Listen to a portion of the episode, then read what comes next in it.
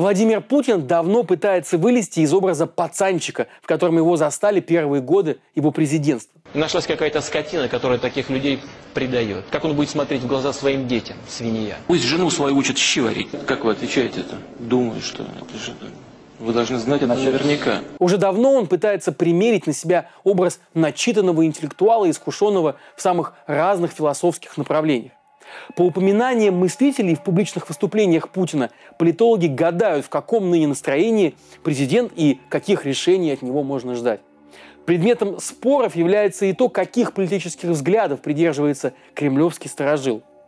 На протяжении своего правления Путин был то немного левый, то немного правый, то красный, то зеленый, то националист, то даже на секундочку либерал в хорошем смысле этого слова. Это его цитат. Так кто же вы, мистер Путин? Какую идеологию разделяете и считаете перспективной для России? И есть ли у вас вообще хоть какая-то идеология? Это Павел Коныгин и формат разбора на канале «Продолжение следует».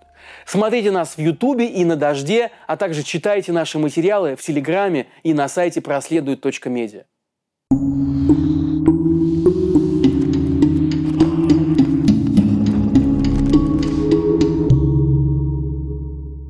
Итак, начинаем наш безумный аттракцион – поездку по русским горкам в голове Владимира Путина. Не забудьте пристегнуться и выпить чего-нибудь от укачивания. Что читает Путин? Публично Путин признается в любви только к отечественным авторам. Очень скрепно с его стороны. В числе любимцев мелькают Карамзин, Гумилев, Соловьев, но не тот, который вечерний, а настоящий писатель.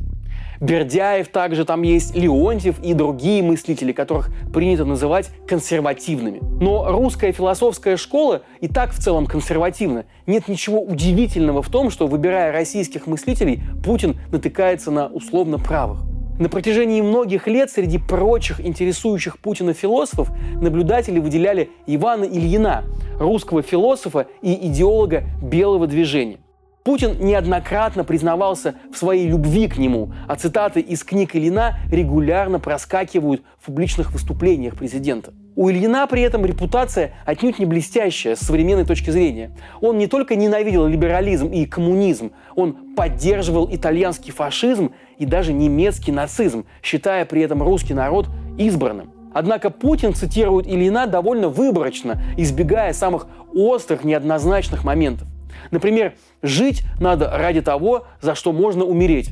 Вряд ли в этой фразе можно углядеть что-то страшное.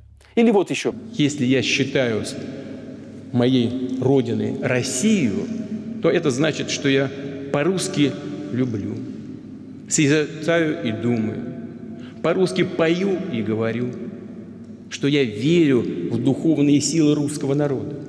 Его дух – мой дух. Его судьба – моя судьба.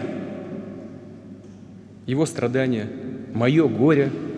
Его расцвет – моя радость. Или вот смотрите, как Путин ссылается на Льва Гумилева. Кто вырвется вперед, а кто останется аутсайдером и неизбежно потеряет свою самостоятельность, будет зависеть не только от экономического потенциала, но прежде всего от воли каждой нации от ее внутренней энергии, как говорил Лев Гумилев, от пассионарности, от способности к движению вперед и к переменам.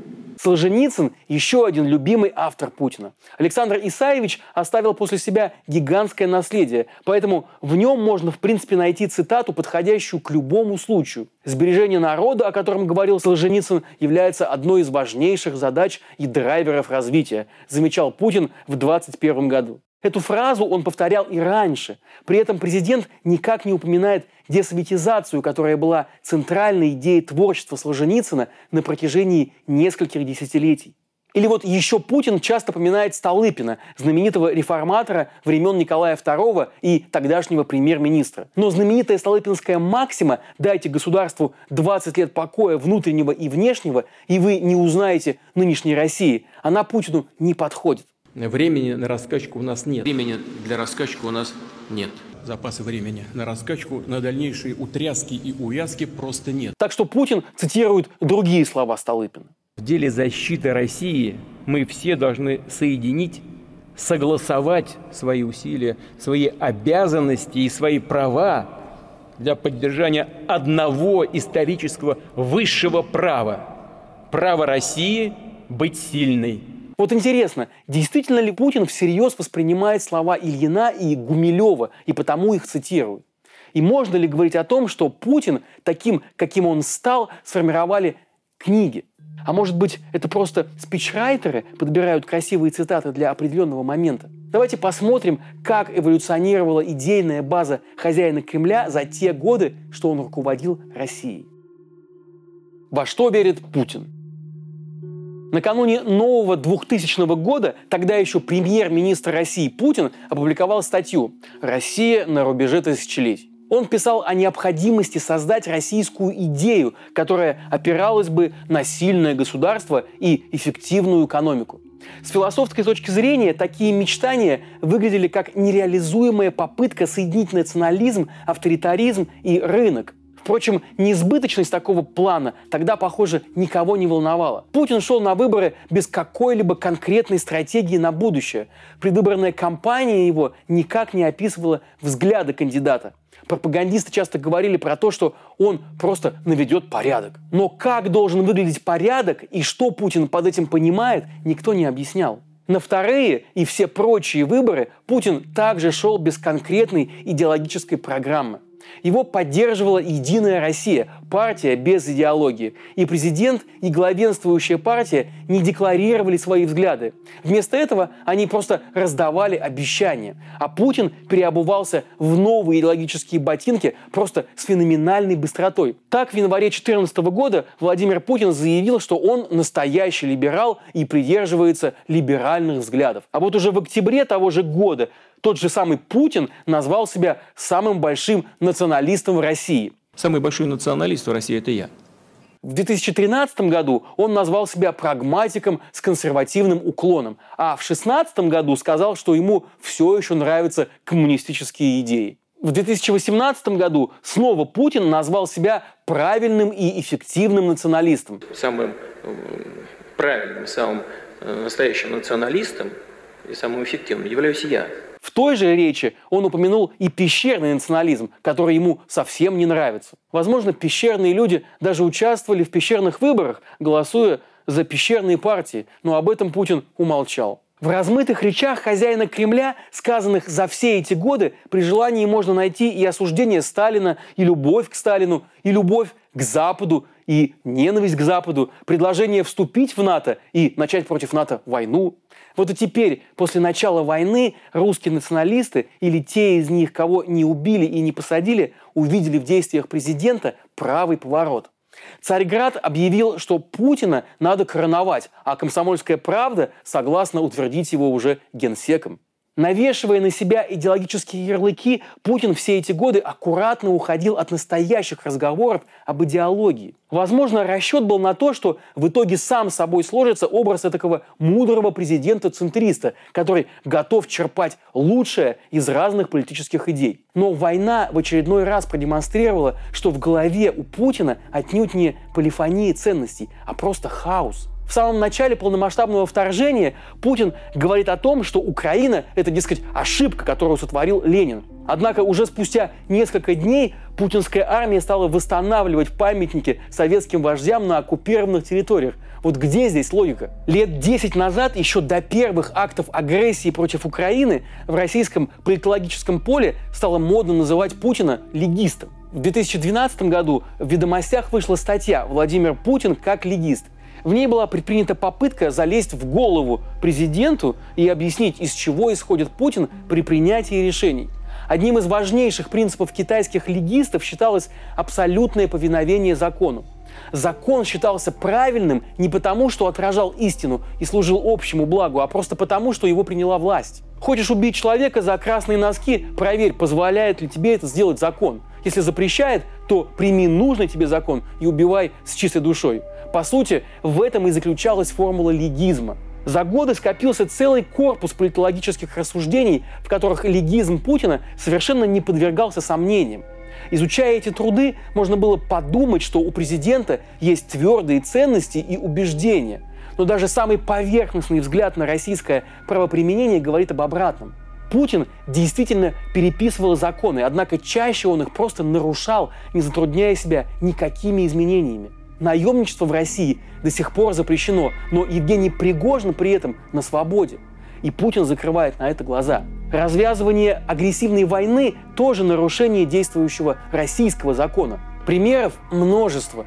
Да даже само появление института иноагентов, не имеющее нормального юридического обоснования, рушит легизм путинской системы. Возможно, мантра про легизм успокаивала людей, мол, безумный, но законник. Однако с годами стало ясно, что и этот образ никак не связан с реальностью. Кого слушает Путин? Интересно, что чем больше Путин говорит о высоких идеалах, тем дальше от него отстраняются мыслители из его же собственной администрации. Кому спасибо за это? Всем. Нет. Правительство Хабаровска. Нет. да? Президенту А ну, России да, Владимиру президент, Владимировичу президент. Путину. Вряд ли сейчас найдется человек, который позволит себе сказать «я влияю на Путина и придумываю, как должна развиваться Россия». Зато раньше постоянно появлялись люди, которых называли идеологами Кремля и лично Путиным. Это Сурков, Дугин, Павловский и еще с десяток фамилий. Весь этот сон кремлевских мыслителей как бы намекал искушенной публике, что Путин не просто бывший гибист, вокруг него есть интеллектуалы. Глеб Павловский – один из первых и самых ярких кремлевских демиургов. В 1995 году он основал фонд эффективной политики, ФЭП, который политтехнологическими средствами помогал поддерживать рейтинг Ельцина во второй половине 90-х, а также занимался развитием интернета. Например, при содействии ФЭПа появились такие СМИ, как Лента.ру и Газета.ру. Именно Павловский занимался и кампанией Путина на его первых президентских выборах. Постепенно административное влияние Павловского и ФЭП на администрацию президента падало. Фонд начал заниматься написанием аналитических отчетов по открытым источникам. А в 2011 году АП и вовсе расторгла контракт с ФЭП. Однако за Павловским навсегда закрепилась репутация человека, который создал Путина. Сам Павловский не стеснялся об этом рассказывать, хотя сложно понять, где он говорил правду, а где приписывал себе чужие успехи. Интеллектуал, с радостью рассуждающий о политфилософии и социологии, своим прикосновением словно добавлял осмысленности и всей путинской системе. Мол, это не бандиты из Петербурга, у нас тут свой философский кружок. На эту идею вольно или невольно работал и Вячеслав Сурков. Обосновавшись в администрации президента в конце 90-х, за годы службы он выстроил себе имидж таинственного интеллектуала и кукловода, дергающего за ниточки. Этот образ охотно тиражировали и журналисты. Стравливает оппозицию, рождает симулякры, пишет книги, дружит с богемой. Слишком яркий образ, чтобы его не использовать, не правда ли? Именно Сурков ввел в оборот термины «суверенная демократия» и «глубинный народ». Сегодня мы уже с первого клика считываем посыл, заложенный в этих формулировках, и понимаем, например, что глубинный народ – это беднейшее население провинции, которое из страха за стабильность поддерживает Путина. Однако, согласитесь, как изящно упакован этот смысл – с 2013 по 2020 год Сурков работал помощником президента, однако 2014 год можно считать поворотной точкой в его карьере. Официально Сурков участвовал в контактной группе по мирному урегулированию ситуации на востоке Украины, а неофициально отвечал за связь ЛНР, ДНР и России – в это же время его публичная активность резко снизилась. Время от времени он напоминал о себе программными статьями, писал эссе в духе стандартного поста в Фейсбуке. А в 2020 году стало известно о том, что Сурков и вовсе уходит из АП в связи со сменой курса Кремля по Украине и в ближайшие месяцы намерен заняться медитацией. С тех пор о Владиславе Юрьевиче практически ничего не слышно. Надо думать, до сих пор медитирует. Обстоятельства того требуют. Но каким контрастным по отношению к фигурам Суркова и Павловского смотрится образ Александра Дугина. На протяжении многих лет западные СМИ представляли его как идеолога Путина, в то время как в российских академических кругах его репутация, скажем так, была весьма сомнительна. Известно, что Дугина в 2014 году даже уволили из МГУ за слишком активную пропаганду идеи русского мира. Уже тогда он призывал к открытой войне с Украиной, в то время как даже Путин созревал до этой мысли еще целых 8 лет. Если окунаться в философию Дугина, то даже самые бредовые высказывания Путина покажутся вам скучной болтовней. Вот Дугин берет Хайдегера, платонизм, аристотелянство и староверство, разбавляет его евразийством, и в итоге у него получается русский мир. Для того, чтобы в стране все было хорошо, Дугин предлагает как можно чаще водить хороводы. А Владимира Путина, по его мнению, имеется целых два – солярный и лунарный. Один принимает правильные решения, а второй – неправильные. Несмотря на то, что Дугина часто называют кремлевским идеологом, никаких свидетельств того, что Путин и Дугин вообще хотя бы раз встречались лично, нет. В августе 22 года погибла дочь философа Дарья Дугина. Автомобиль, в котором она ехала, был взорван в Подмосковье. Машина принадлежала самому Александру Дугину. Возможно, он и был целью подрывателей. Позже, говоря о смерти Дарьи Дугиной, Путин даже не смог вспомнить ее имени, хотя, конечно, обвинил Украину в атаках на наших философов. Сегодня харизматичных фигур, ну или хотя бы людей, претендующих на статус интеллектуалов, в окружении Путина совсем не осталось. Возможно, теперь путинские чиновники просто не имеют права распространяться о своем интеллекте. Вот, например, Сергей Кириенко. Он вписывается в образ скромного технократа и исполнителя, а Вячеслав Володин в образ верного и прямолинейного, как лапоть слуги. Путин – вот кто сегодня главный философ и интеллектуал – ну а остальные просто воплощают в жизнь его идеи. Годами пропагандисты лепили президентский образ из подручных средств и трудно совмещаемых деталей. Вот же простой мужик, он не про бабло, он лучше на охоту и рыбалку скатается, покажет всем свой могучий торс. Короче, за словом в карман не полезет свой же пацан. Хотя вон и книги умные читал, и философов всяких знает, и строит, восстанавливает то ли СССР, то ли Российскую империю – Знает, наверное, человек, что делает. Однако при ближайшем рассмотрении этот сложный образ просто рассыпается, и становится понятно, что Путин не придерживается никаких взглядов вообще. И даже торс его оказывается никаким. Но как же так, спросите вы, если предположить, что у Путина никогда не было ничего настоящего, ни идеологии, ни вообще каких-либо собственных идеалов, то зачем вообще он все это? И мне кажется, ответ здесь болезненно прост – Путин просто не человек идеи. Он никогда им не был. Потому-то и попытки последних лет так сильно отдают фальш. Потому что он всегда был человеком денег. А то, что они испачканы кровью, ну, всякое бывает. И то, что пропагандисты толкают нам за идею, это даже не хитросплетенный блеф. Это просто случайным образом слепленный набор разрозненных символов, образов, за которые люди идут умирать. Но интересно, что будет с Россией, когда она все это осознает? А то, что люди это осознают, даже если будет поздно, у меня нет никаких сомнений. Мы этого дождемся. Продолжение следует.